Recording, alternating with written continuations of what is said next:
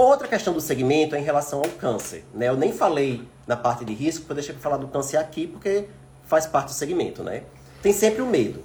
A reposição estrogênica na mulher trans aumenta o risco de câncer? Né? Vamos lá.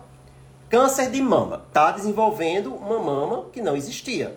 Né? É óbvio que o risco de câncer de mama na mulher trans vai ser maior do que da população cisgênero, certo? Mas não vai ser maior do que da, das mulheres transgênero, das mulheres cisgênero. Então vai ser maior que os homens transgênero, né? Não, não, expressei bem. Vai ser maior que o homem transgênero, que tem a mama subdesenvolvida, enquanto a mulher trans vai ter a mama desenvolvida. Mas não vai ser maior pelo menos até hoje nenhum estudo mostrou isso. Estudos de coorte mostraram que o risco de câncer não aumenta. Então, não vai ser maior do que da mulher cisgênero.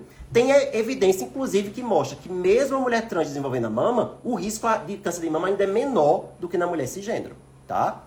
Independente, vai ter uma mama ali. E qual é o segmento? É o rastreio de câncer que o Ministério da Saúde recomenda de câncer de mama, igual da mulher cisgênero o rastreio de qualquer câncer na população trans não difere da população cis, pelo menos até o momento, porque não há nenhuma evidência de que o risco de câncer é maior. Tem que estar atento, porque, claro, eu digo que não há nenhuma evidência, mas as evidências ainda são fracas. Né? Então a gente tem que ter uma atenção e orientar o rastreio de câncer de mama igual.